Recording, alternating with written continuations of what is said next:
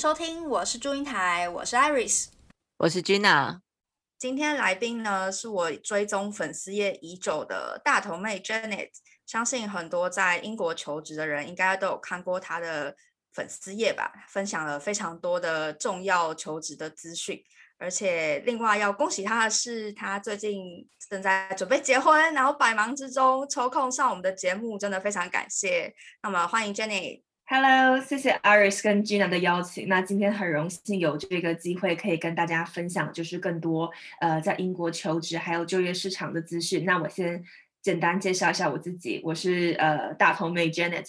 那我先。现在呃的工作是呃国际猎头，所以主要是帮一些跨国的科技公司，像 Google、呃 Facebook、Microsoft、AMBNB 呃这种公司在欧洲各个国家招人。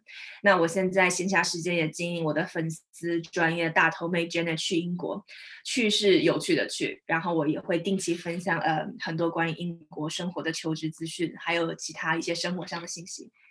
哇，太厉害了！那一串公司都是大家。梦想中的公司啊，就是等一下也可以跟大家分享更多，就是关于这些公司有趣的一些信息，还有平常不会知道的一些内幕消息什么的。所以今天很期待可以跟大家分享。哇，那 Jenny 一开始是怎么样来到英国的呢？呃，我一开始也是跟大家一样，就是来英国呃念硕士，所以我是二零一四年的时候去利兹念呃行销硕士的。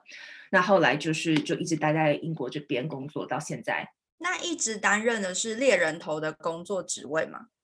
呃，不是，我之前有担任过行销经理，还有职业培训顾问，然后那，现任的就是跨国的猎头公司。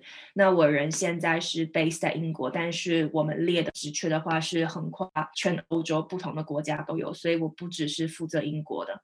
感觉你在职涯上从行销一路走到国际猎头公司，中间也有有很多故事。你是怎么样 成为这么厉害的猎头的呢？嗯，也没有很厉害啦，就是 我觉得，嗯，就是我对这方面很有兴趣，就是因为也跟大家一样嘛，就是在念书的时候也是呃经历过。英国激烈的那个求职市场，然后自己也做了很多研究，之前论文也写这个相关的主题。那我就相信做更多研究之后，对这方面有更多的了解。像我就觉得这方面可能对大家是真的很有注意。那么猎头这个工作的话，因为每天都会接触到不同的公司、不同的职缺，接触到不同的人，其实也蛮有趣的。因为每天都在学习新的事情。所以我觉得这方面是我很有兴趣的人，不敢说我自己很厉害，只是我知道的我会愿意跟大家分享。哇哦，虽然这是你的研究主题吗？就是关于英国这样子的职场文化。这个是我以前毕业论文的论文主题。哇，我其实很好奇，那当时你选择这样子嗯的论文主题的时候，你的教授或是你身边的受访者有给你什么样子的 feedback 吗？是大家都很认同说哇，这是很。激烈的就业市场，还是其实欧洲都是一样的状况。其实欧洲都是这样子的状况，也就是说，大家可能来英国之后，其实都会发现，像我自己也是来英国之后，也在发现说，欧洲的就业市场，包含英国，就其实竞争比我想象中的更激烈。然后，其实有很多的事情，嗯，包含文化差异、申请的流程什么的，这可能都是大家来英国之后才会需要学习的东西。那像 Jenny 目前的工作，国际公司的猎头，他是怎么样子运作的？这个职位要做什么？我跟大家简单说一下吧，就比如说一个公司，请我们协助帮他们招人，然后到就是员工入职简单的流程。像我们公司的话，比如说 Google 要来招我们帮他招人，那我们会 Account Manager，Account Manager 是负责跟呃 Google 这个客户对接，了解公司的要求，还有要的这个职缺，他们要的 requirement。那我们公司再来会有 Shortlist。Show list 的话，它可能就会在英国各大的求职网，或者是呃 LinkedIn 上面，还有是我们之前的 database，然后帮我列出二十到三十 qualified candidate。那我的工作是 recruiter，所以我就会负责面试跟筛选这些 candidate。如果觉得他们不错的话，那我们就会把这些履历交给公司，他们等于是外包他们的 HR 的工作给我们公司。所以说 cand 入职了之后的话，他的呃薪水跟合约是我们会帮这些公司处理的。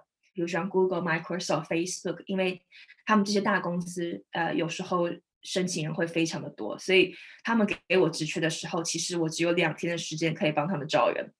两天去哪生人啊？对，感觉是不可能的任务。但是呃，不是每个职缺都是这样子，但是就是常见的一个模式。嗯，可是我觉得我们好像一直有个迷思，是英国整个求职过程是很冗长的。但听听你这样，它的速度非常快耶，才两天。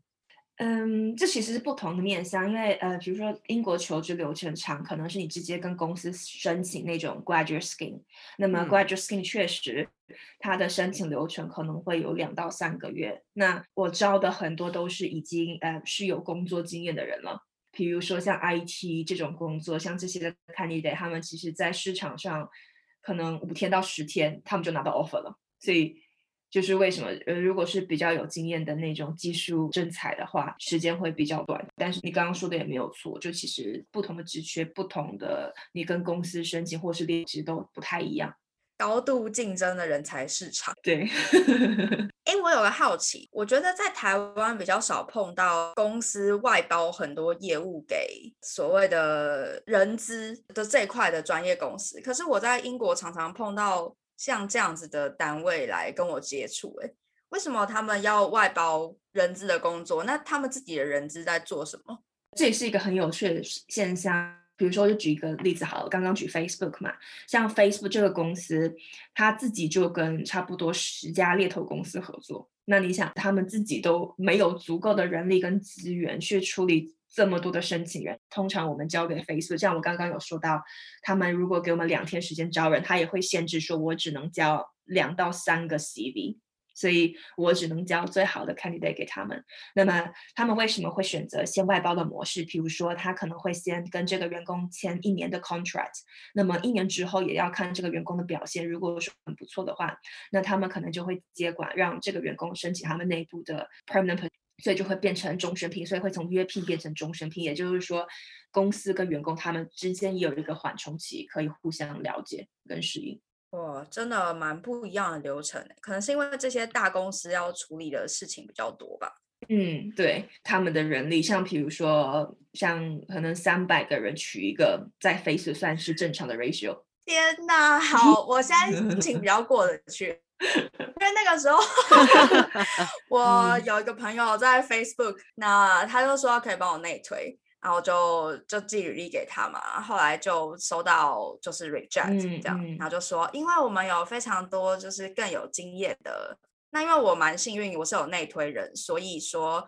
有收到原因，嗯嗯嗯嗯，好三百，好好，我听完之后我非常释怀，所以我想跟大家说，真的不要 take it too personal，被拒绝的话，真的不要太相信，因为我后台我看到数据，就是有几个人申请，几个人拿到面试，大家的履历，然后被拒的原因是什么？那么我刚刚说三百个取一个很正常，哇，那么 真的，所以真的不要 take it take it personally，然后就是再申请其他家公司就好了。就是这个其实就是一个数字游戏嘛，申请到最后总会有一个你的。嗯，那像你刚刚提到说，你的你的目标的 candidate，他们可能今天十天他就收到 offer 了，那你要怎么说服他让你推荐他？这个其实就其实我招的都有 graduate 稍微少一点，但是我们也有招 graduate，然后可能经理以上的级别或者是更高的都有。那这个时候，其实你要先去了解每一个人他想换工作的动机。有人是想要去大公司的平台，那他可能愿愿意会 take pay cut，就他稍微薪水少一点是无所谓。那有些人他可能是想要更多的钱，那么有些人他可能就是想要呃有更多学习机会，或者是他在现任的公司没有一个晋升空间。所以这个时候你都要先去问他你的 motivation 是什么，或者是你的 ideal position。如果可以让你选的话，你这个新的公司最在乎的是什么？像有些人他就会很明确的告诉我，他就想进 Facebook，然后任何一个职缺都可以。有些人他只说我就是要，比如说八十 K 以上的薪水，在家工作，不然我哪里都不去。嗯，有碰到找不到人的状况吗？年薪三百万招不到人，我两三天我看了一千多份履历。其实它不是一个技术岗，也不是说要技术性很高的工作。他只要三年工作经验以上，台币开了快三百万，天哪，招不到人哦！然后现在有人在面试，可是就是我也很惊讶，就是也是疫情之后，我觉得可能员工有一点被宠坏了吧，就是只要在家工作，然后多少钱以上我不去。我觉得反正他们这些人，他们是很有选择权的。然后我说，哎，我现在还在跟 Google 面试，所以不一定什么。所以我觉得这是一个很有趣的现象，我自己也很惊讶，就是，嘿，年薪三百万不去吗？不去的话，我觉得那可以看看别人要不要去。但是就其实，就是有些人他可能是非常想要这个职缺，那有些人可能是有这个职缺他还不去，所以我觉得这是一个很有趣的落差。其实我很好奇，就是像 Jenny，你有提到你本身有接这些公司的。就是他们有有需求来找你，那也有本身会有求职者想要转跑道来找你。那你觉得，呃，英国现在本身这个求职市场是什么样的状况呢？是大家都遇不到彼此，还是其实彼此之间的预期都有落差？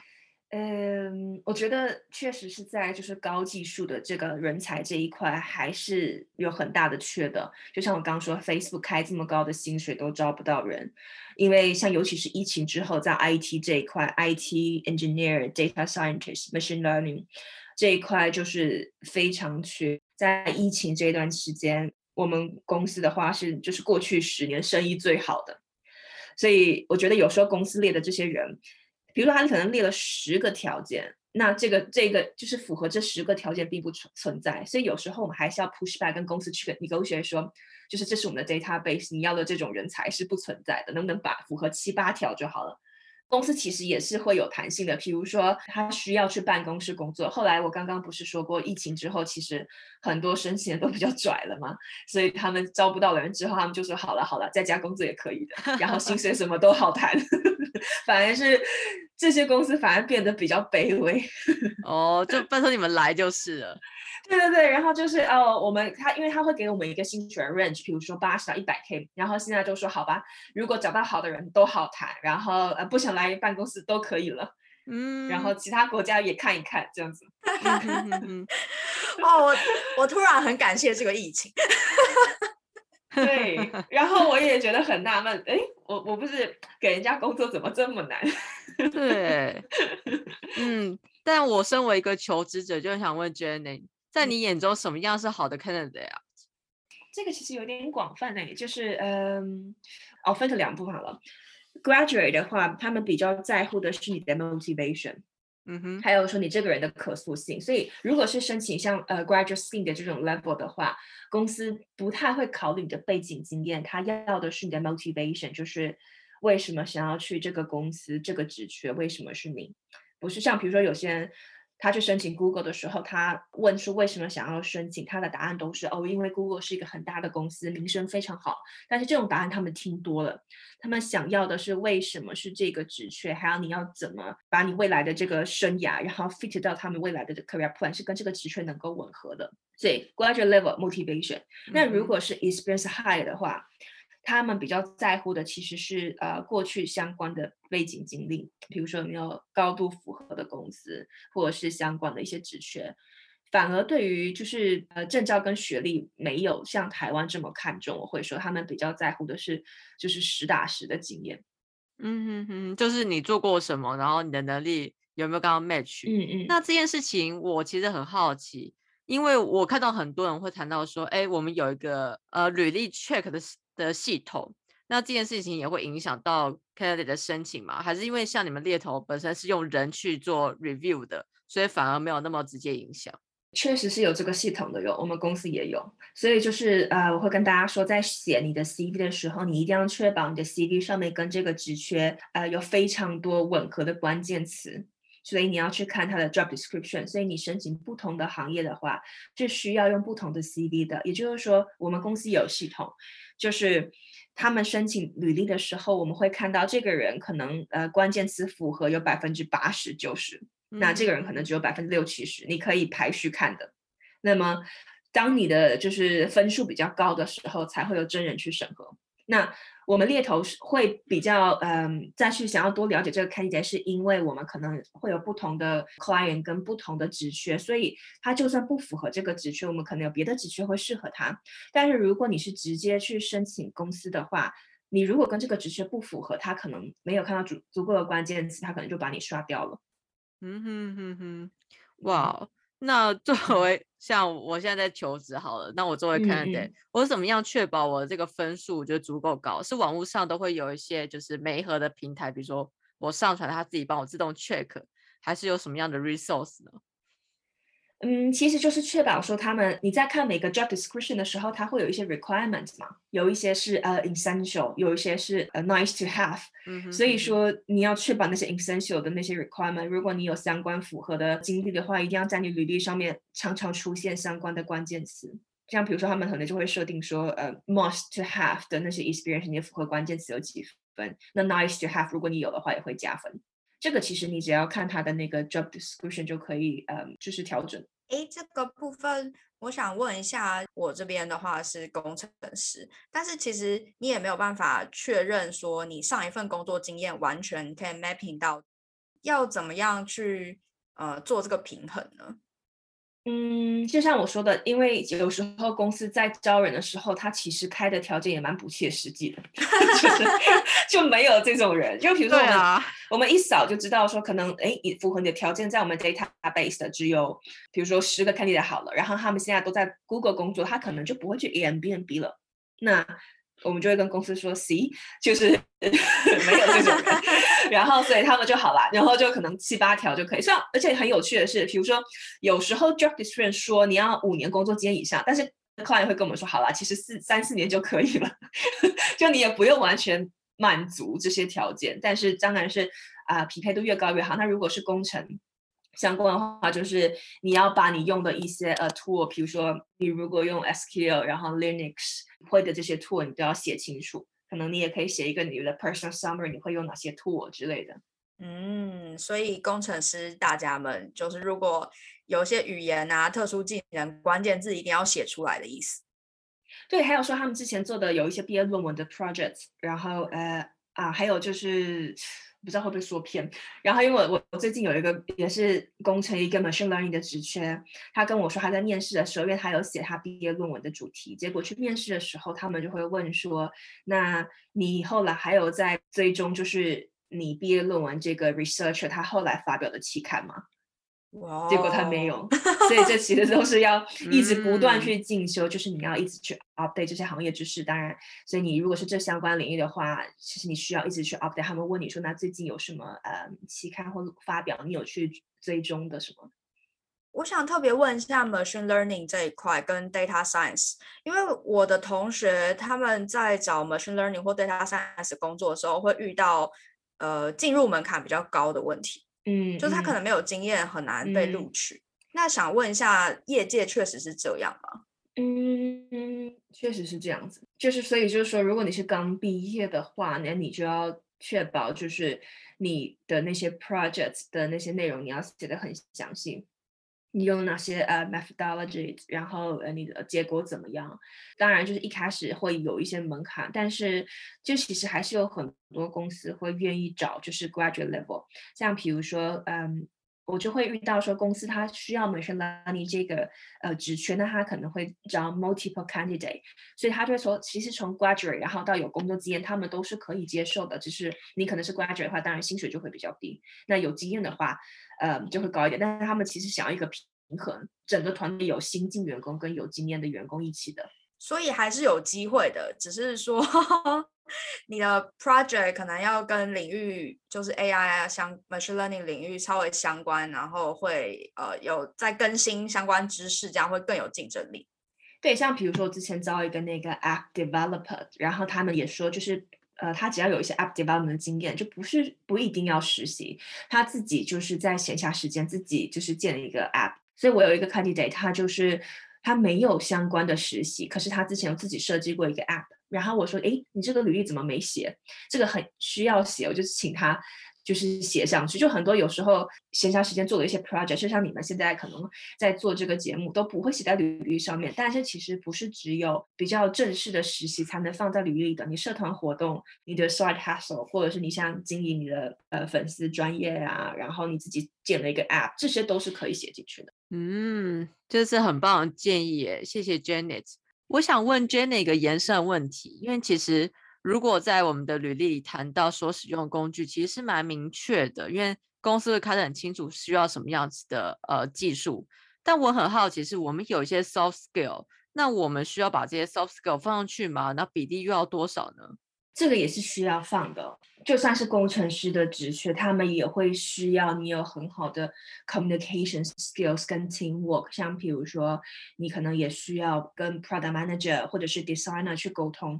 所以这个 soft skills 的话，他们其实也会希望在你的领域里面看到。就像你也可以举，比如说你之前 project 的例子，你是怎么 lead 的一个团队？那还有说，你可能在 team 里面，你主要负责的。角色是什么？这个其实也都是需要写进去的。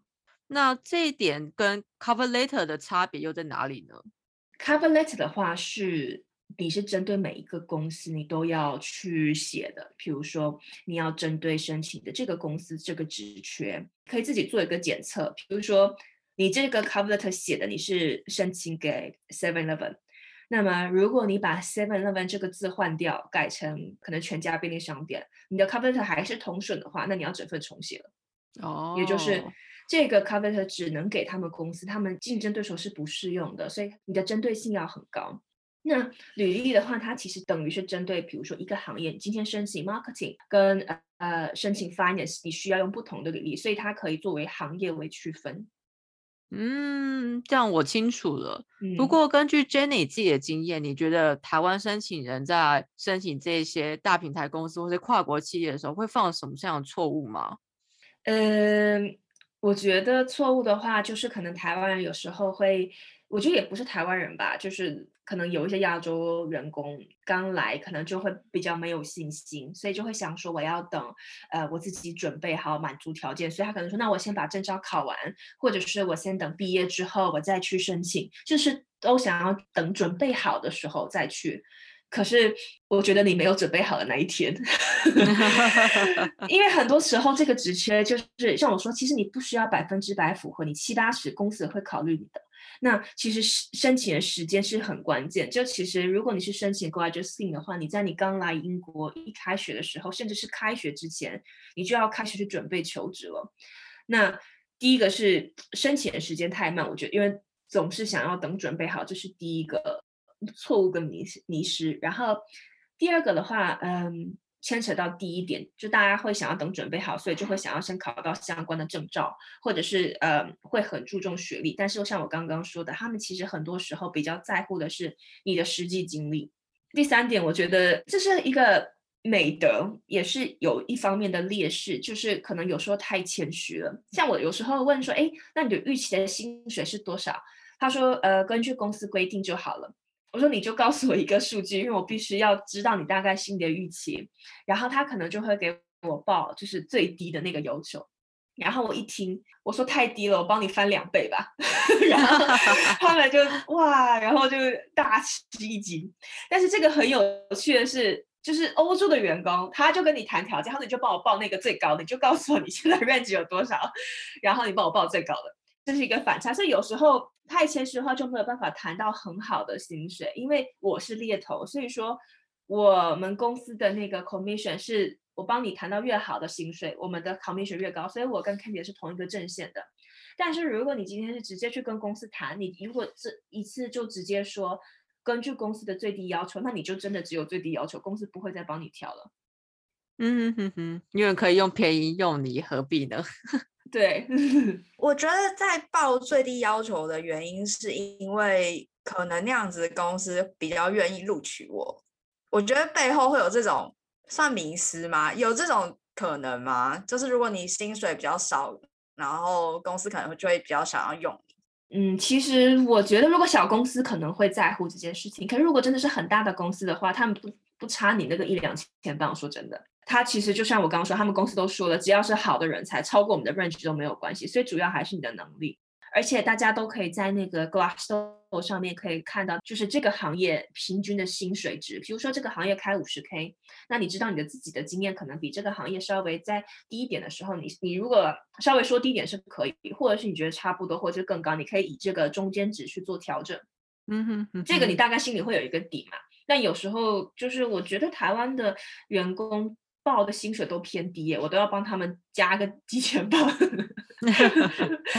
而且还有一个点就是，这是也是很有趣的，就是像之前有人拿到 offer，举个例子好了，可能三十 K，那拿到 offer 之后，他说我要四十，那公司就说那三十五中间值，嗯哼，就是你看你说一句你就多五 K，可是就是很多台人好像没有这个习惯，你都不知道，其实拿到 offer 的时候是你最好在谈薪水的一个阶段，但很多人可能没有那个信心，就想说啊我会不会丢了 offer？其实不会，公司就会说那三十五底线要不要？嗯，哎，居然还可以这样！哎我跟你说，你让我想到那时候我这间公司给我 offer 的那个 meeting 啊，因为我给他开了一个 range，讲年薪五 k 欧元的差异，那他已经给我了那个 range 的最高的那个额度，所以我就立刻就答应，然后很开心。可是他们有点愣住，他们可能预期我会跟他们讨价 还价。对，像我刚刚说的那个五嗯 K 的那个经历，它其实也是超过那个最高值了。哦然后他就比最高值再多了十 K，公司说再给你五 K，就其实我觉得好像大家没有这个习惯，但下次可以试一试，因为他们既然给你 offer，代表说他们是很喜欢你嘛，所以直接 withdraw offer 我觉得他不太会，只要你不要太夸张，说我就要这个钱我不去，或者你就是。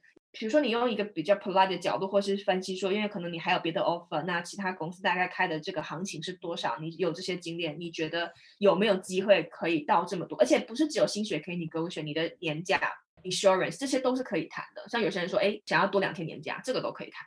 哇，讲到这个以外，还有嗯，跟谦虚也有关系。另外一个迷失就是，我觉得大家可能因为大家都是谦虚是美德嘛，然后当然不是每个人都这样，但是我遇到很多人，他们可能不太会行销自己。问他你之前做了什么经验，就是你之前的工作经验，他可能强调都是说他这份工作经验在做的内容跟他要负责的任务。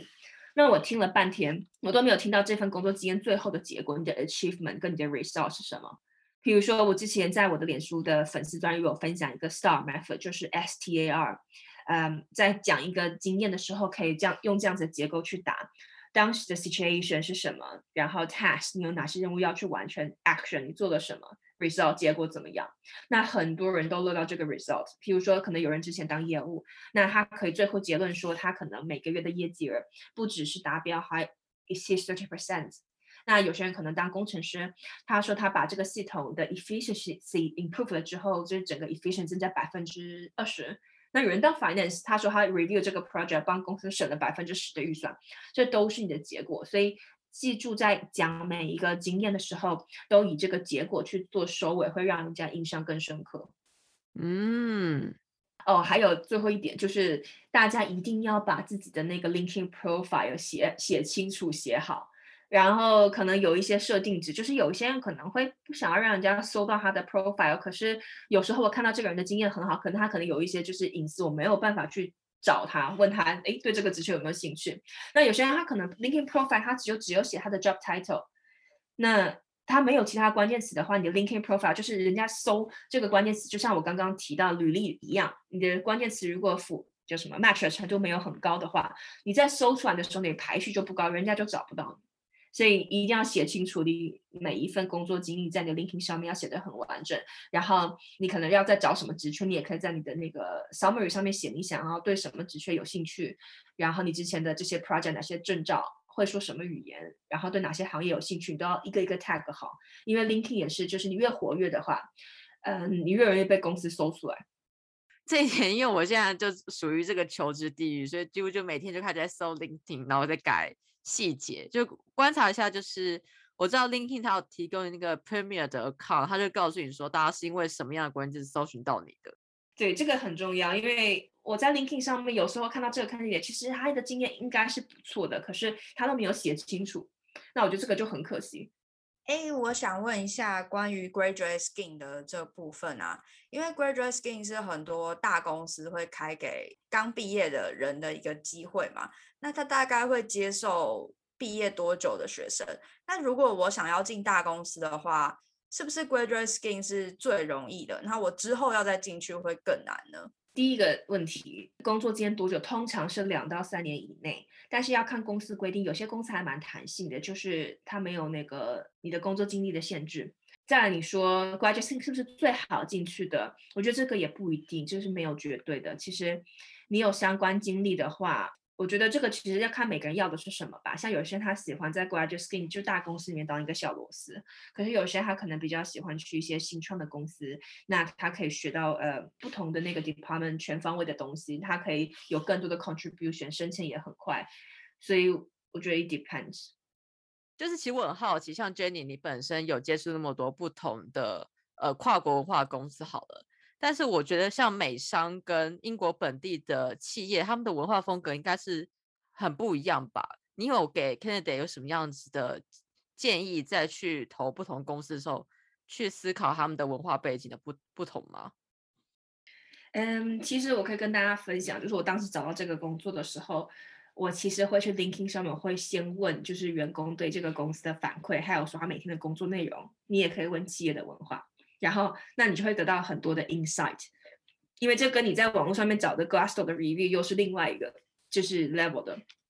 所以当时我跟 HR 面试的时候，他问我说你为什么想要去这家公司的时候，那我可能就会说，因为我跟你们公司的 Iris 说了他跟我什么，然后 Gina 给我这个建议说你们企业的文化怎么样，我觉得我非常的 match。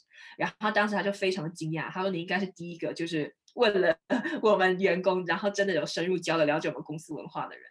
所以这个也是给大家一个小的 tips，可以用这样子，可能跟我就是公司员工内部交流，去更了解一些企业的文化，这样你才能，呃，对，做更有针对性的申请跟面试的准备。诶，那像你去跟 LinkedIn 上的在职员工去开启话题的时候，要怎么样去？呃，因为他是陌生人嘛，要怎么样跟他们开启这个对话？当然，你要就是很有礼貌的去说嘛，就是，嗯，我觉得，嗯，不要让你一开始上去就好像是你要去要东西的感觉，就是可能就是有一些 ice breaking 的聊天啊，或者是哎，我现在在申请你们公司，然后我就看你这个经历真的很不错，哎，看到你一年就有 promotion 了，闲聊，再来就是说，嗯，因为我是。对这个公司很有兴趣，然后网络上面也看到好多的呃评论，就想要问一下你的 feedback 什么的。就是也不是每个员工都会回我，也有一些员工不理我，那也没有关系嘛，就是三四个回你就够了。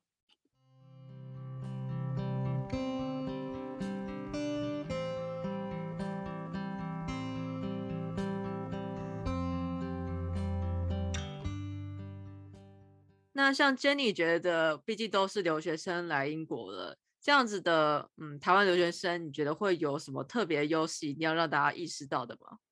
优势的话，我觉得就是因为台湾人如果来，你看离乡背景来这边，嗯，异乡读书工作，其实我觉得以某种程度来说，大家都是比较 open minded，然后，嗯，适应力也非常好，也就是而且会比较愿意 challenge 自己，所以我觉得这个是。就是国际观，然后跟你愿意就适应新环境的这个特质是很多当地人没有的，因为像很多当地他可能一辈子也没有去过其他国家，嗯，所以我觉得这个是，而且你有另外的文化背景的话，比如说，那你看事情的角度可能也会比当地员工加入更多的元素，像比如说我们台湾有 Seven Eleven 或者夜市很方便，他们英国可能就没有，他们觉得哎这个是一个很棒的 idea。那还有就是，嗯，这个是以文化跟背景方面。那如果是性格方面的话，就像我刚刚说，谦虚有时候是坏事，可是有时候的话比较好说话，这可能也是好事。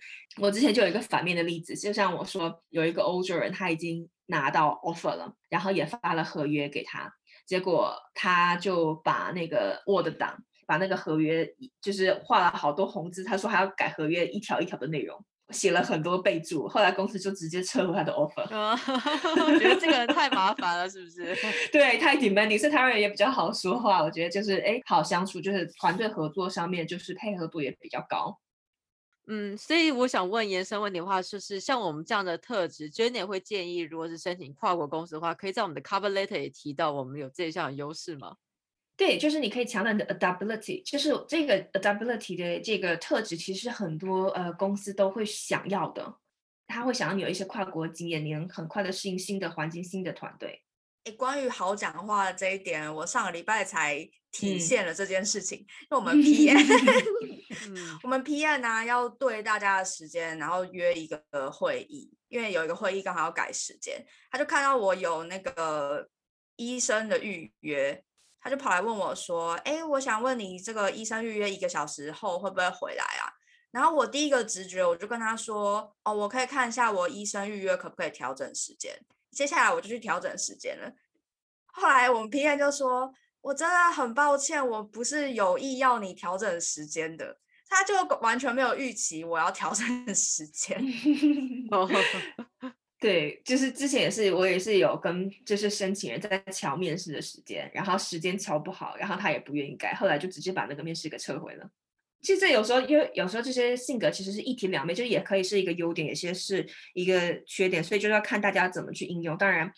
像呃，我觉得就是你已经在职场里面要跟团队合作的时候，配合度高，然后好说话就是 OK 的。但是这到发 offer 那个阶段，你还是需要 aggressive，的为自己多争取一些权益。嗯哼哼哼。不过如果想要请 Jenny 协助这方面的申请的话，可以怎么样联系你呢？像我有自己经营我的那个粉丝专业大头妹 Jenny 去英国，去是有趣的去。那么我也有经营就是脸书的一些求职的平台。那我其实每天都会转发不同的职缺，那包含有时候我自己招的职缺，我也会分享在里面。我其实都会发在各大的平台，所以有兴趣的话也可以在 Facebook 联络我。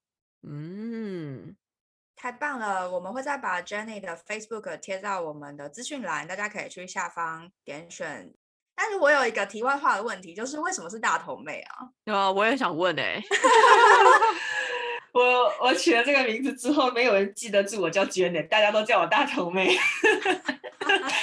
是这样子，就是因为呃，这是我小时候的绰号，我爸他们小时候都叫我大头妹，因为我确实是头蛮大的。我其实，在台湾我都找不到适合我自己的安全帽。我戴了头都好痛，然后太阳眼镜也很难找，我戴的头太阳穴也很痛，然后也是因为我头太大，所以我妈生我的时候就难产，就因为头太大，所以当时我在想要取一个嗯令人印象的、印象深刻又有趣的名字，我就想到我小时候的绰号，所以我就取了大头妹。原来 如此，真的是字面上头大就是。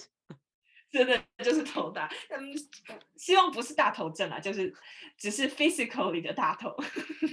觉得大头被这个名字真的非常深植人心，真的印象很深。对 对对，所以没有人记住我的，我叫 Jenny，只记得叫大头妹。嗯，没有，我就想问 Jenny，就是毕竟经营一个粉丝专业是有很多机会可以跟其他的网友或是申请者或是任何有兴趣的人互动。在这过程中，你有什么有趣的故事吗？我觉得有趣的，倒不是很有趣吧，只是说，我觉得有时候会收到很多人的反馈，就是说他们看我的文章很有帮助，就是这种小小的反馈的话，那我觉得哦，那我假日一大早提前两个小时起床，这是值得的。其实有时候大家会给我一些呃比较好的 feedback，我觉得这个就是大家会继续去经营的原因。嗯哼哼哼。哎，那当时是什么原因触发 Jenny 你想要开始经营粉丝专业，而且为什么是用脸书粉丝专业这种形式呢？嗯，其实就是在疫情封城那个时候，我就是每天在家里很无聊，我就其实终于有时间静下来，那我就想呃，就开始回顾我以前就是跟大家一样，可能在英国求职或生活可能会走很多的弯路，那我就想，如果我有时间，因为我自己也做一些研究，所以我就希望能跟大家分享。让大家避免走我以前的弯路，因为就像我刚刚有提到，就是我当时来英国的时候，那时候还比较少学长姐有留下来，所以我没有遇到很多人是我可以去请教或者是给我建议的。所以简单来说，就是我想要成为我自己当时没有遇到的那个学姐。好感动哦，鸡皮疙瘩。对，但是确实因为经营粉丝是花很多时间，所以。呃，我也是希望看我自己能经营多久算多久吧。就是如果可能对一两个人有帮助，然后他可能可以因为看到我的文章，他就可以省走几个月的弯路的话，那我觉得这样子也是值得的。你自己在经营的时候，你内心会有什么 KPI 想要达到吗？或是其实都还是按照以兴趣的方式经营它的？没有哎，我没有什么 KPI 哎，就是我有空的时候就写。像我最近有点忙，比较少更新，抱歉，我真的好忙，因为要准备那个规划婚礼，然后我又又又接了就是三个两天 deadline 的指示，我两三天我就要看一千多份履历的那一种忙，所以跟大家说抱歉。但是我就是有时候我会收到那个公司的反馈，说最近很多开立的都被拒绝，那是为什么？我们拒绝他的原因，他可能会给我一个 list，就是呃 candidate 常犯的错误。哎，那我想，哎，这个可能会大对大家很有用，那我可能就把它写成一个文章，或者是我觉得哦，原来 Facebook 三百人才取一个，那我也想要跟大家说，不要太相信，不是你的问题。到底申请多少份？呃，公司会取一个像这种问题，我觉得哎，大家可能会有兴趣，我就写一下。嗯，我觉得好像被安慰到了，真的不要不要被打击，这很正常。哎，我想再插播一个问题，就是你刚刚说你两天之内要看一千多份履历，所以你都怎么看履历啊？三秒一张吗？三秒一张，机器有那么快吗？其实有我我会建议大家，就是如果有你的 CV 有写一个那个 summary 的话更好，就是你可以帮助 HR 或者是猎头很快的抓到重点。那我可能会先看他的 job title，找一些关键词，还有他的那个 personal summary。如果 personal summary 的话，我就会先看，如果这 personal summary 不错，我才会继续往下看。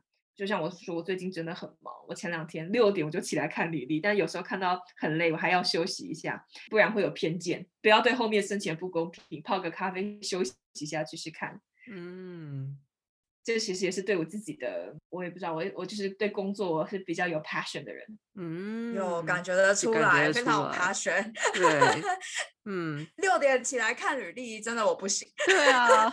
冬天的英国不行哎，其实这也是因为一阵是一阵一阵，因为其实我们都是在家工作，所以其实我们没有固定打卡跟上班的时间。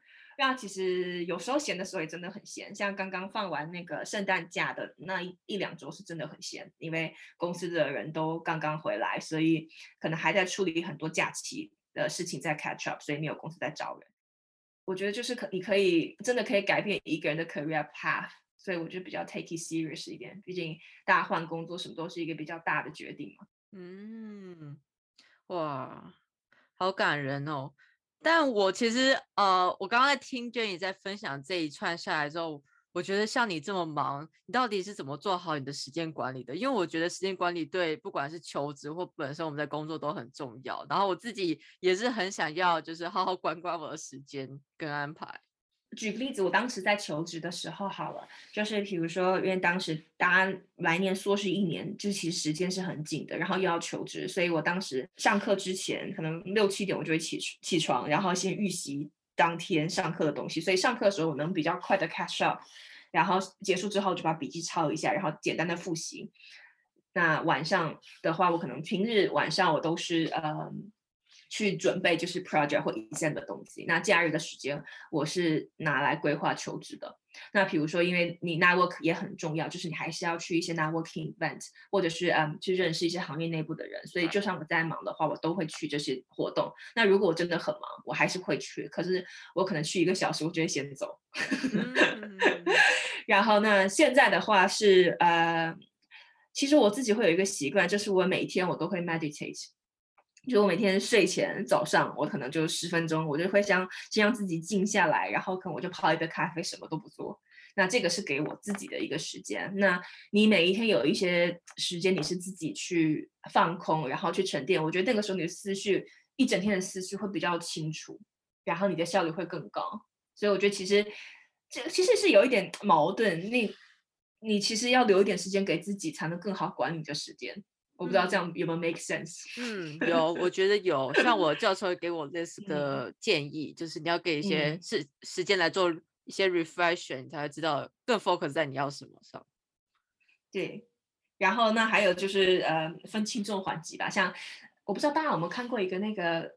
十字的那个什么向度，就是紧急不紧急，然后还有重要非重要。嗯嗯，那很多人都是紧急又重要性先做，可是如果你平常都是做那些重要不紧急的事情，那你就比较少，呃，重要又紧急的事情一起压着你，所以你就是要去看一下你有哪些可以避免未来可能会在 last minute 的一些 test。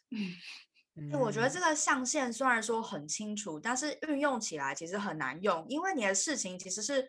动态的在跑在这四个象限里面的，对，这这是的，所以嗯，我觉得其实还是像每一个人可能要规划自己时间的这个方法可能不一样，有些可能用 calendar，有些可能用 to do list。那我自己的话，我会用 calendar，然后 calendar 其实我都会预留十五分钟的那个 buffer zone，所以万一说 meeting delay，或者是我有一些自己的事情要做。我都会有一点时间可以去处理。然后我的 lunch break 我是 block 掉的，没有人可以跟我说话，这是我吃饭的时间，一个小时我要吃饱吃满。是是，所以你也要 look after yourself。哇，我真的很喜欢 Jenny 的分享哎，尤其是你刚刚说你要留一点时间给自己，你才可以把时间管理的更好。你吃饭一个小时吗？专心吃饭。因为我是一个吃货嘛，所以有时候真的很忙，或者是哎，刚好今天可能我多一点时间可以吃饭，我就会犒赏自己，我可能中午会自己煮个小火锅吃。哦，真的，煮火锅。对，然后我下午我就有满满的动力 再去做。就是有些人可能会忙到忘记吃饭，但是对我来说，这个是我很重要的动力来源。就 Jenny 很了解自己的规律，哎，就是该怎么样好好对待自己，然后让自己一直有那个 energy。你你你怎么样一直维持这个高产力的？你有曾经觉得很沮丧过吗？就是这个每个人都会有的嘛，就是这很正常。我相信大家在找工作，还有包含我自己的时候，我也会很沮丧，因为我之前呃也有跟大家分享过，我今天找工作的时候是投了一百多份履历的，我当时投到六十分的时候，我好想放弃。嗯哼哼，我就觉得啊天呐，然后后来我就想不对啊，我现在伤心的时间，我都可以再多投两份履历了。然后，那我想，那那我现在相信对这件事情好像没有什么帮助，我不如就是打起精神，再多呃做对实际事情有意义的帮助，会比较好运用我的时间。那我就给自己一个期限，你要难过可以，你不要压抑自己的情绪，沮丧、难过都可以，尽量去发泄，吃个蛋糕什么的，随便吃个蛋糕、小火锅，你就给自己期 OK，我就难过，看事情严重性吧，我就沮丧一个小时，沮丧一天。然后我像我之前沮丧的时候，我可能投到六十分，我很沮丧，我就去伦敦玩两天。两天之后该干嘛干嘛。嗯，哇，我觉得好找共鸣哦，因为我也是 之前遇到难过的事，就说好，那我现在两个小时我要难过一下，我什么时候不做的？可是两个小时后我就要回归正常。对，每一个人就是放松的事情不一样嘛，或者是让自己开心的事情不一样。有时候可能会画画，然后吃东西也是如果很那个很享受的一件事情。所以现在要结婚了，就是要常说之前自己的恶果要减肥，有好有坏。没有啊，我看你，我看你的粉丝页的照片还是很漂亮。哎，对，就是我现在还有我们公司有那个 fitness coach，就是有一健身教练，我就跟他说我要结婚，帮我制定一个计划。我现在都不敢找他，他现在都问哎健身健的怎么样，我都愧对于他。但 Jenny，我很好奇一件事情是，其实就算嗯很清楚自己的状况是什么，然后怎么样去舒缓压力，但我觉得求职就是个漫长的马拉松，而且是一个信心很容易受挫的马拉松。你觉得有什么建议可以给求职者，他们可以 rebuild 他们的 confidence 呢？嗯，OK，嗯，是这样，我之前就有听过，我有一个就是在英国。比较资深的前辈，他跟我说，在英国留下来几率大概就是千分之四。然后呢，通常听到啊千分之四这么难，那我想到千分之四啊，那是不是代表说我投两百五十分就有一份了呢？然后呢，那我就想，那我就投，我就不信我投一千份没有。就是我觉得这是数字游戏，就是因为到最后你只需要一份工作啊，你又不需要十份二十份，所以最后你只要一次成功，那就是成功了。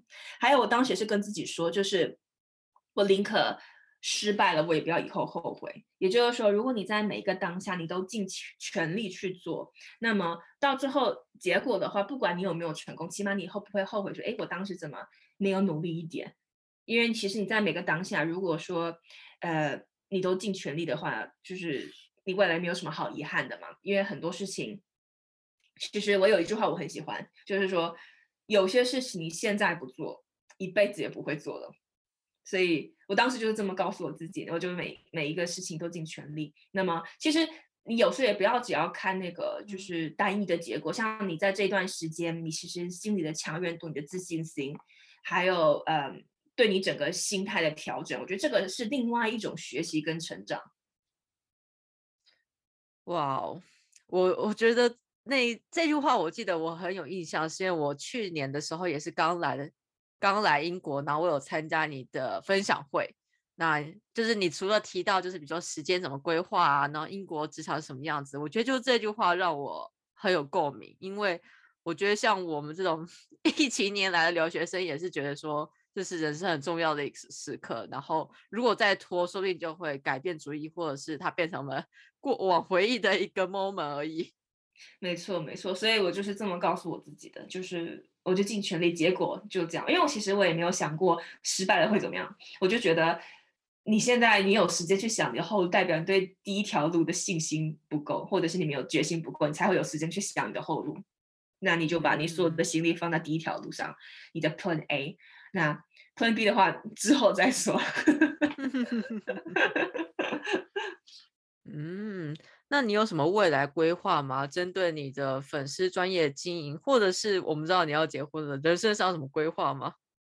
嗯，这边可以跟大家 分享，就是其实我跟现在是未婚夫，还没改过来。就是其实我们是有想要呃计划今年回台湾一年，在疫情跟政策许可的情况下，因为也是跟大家一样，因为疫情关系也是两年多没有回台湾了嘛。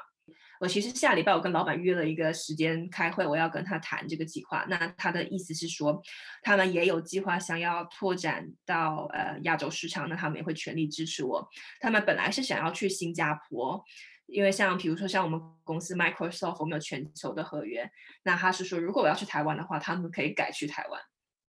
哇，好棒哦！只是说到时候我可能工作时间就要配合英国的时差，我可能就要从下午工作到半夜十二点一点，这个是比较 annoying 的地方。嗯，哎，我想问，为什么要回台湾一年的时间？是之后有考虑想要再住在台湾吗？其实这个提议是我男朋友提议的，他比我更想回去。他是想要去那边，就是体验台湾的文化，然后见我的家人朋友，然后学习语言。他是觉得如果没有一年以上，他没有办法好好体验当地的生活。因为我家人在台湾，所以可能以后我们也势必会常常两边飞。他的意思是说，如果我以后我在英国要处理一些事情，他还可以一个人独立回台湾，先把事情安排好，比如先租租好房子啊，可以帮我把事情安顿好，然后我再过去。他说他想要达到这样子的目标。哇，他好爱你哦，好贴心哦，天哪！所以其实我还说，你要不要先去个几个礼拜，先看看环境，看喜不喜欢再说。因为他没有在其他国家住过，连亚洲也没去过。然后呢，他说不用，我准备好了，我们走吧。所以，我本来是想说可能待个几个月，呃，几周。但是他的意思就是他想要去学一年的中文，他他想要也要看那种正式的那个中文课，他可以报名那种有系统的学习。嗯哼哼哼哼。但他跟我学都是学那些五四三，什么你有双下巴，你有很圆的双下巴，然后你有大头。哇，我们太为台湾开心了，多了一个台湾女婿，而且他想要 学台湾的中文，很棒。那节目快要到尾声了，我们非常感谢 Jenny 的分享。我们一直以来都喜欢问来宾的问题又要出来喽，就是那像你来英国前后相比啊，你自己觉得自己有什么样不一样的地方吗？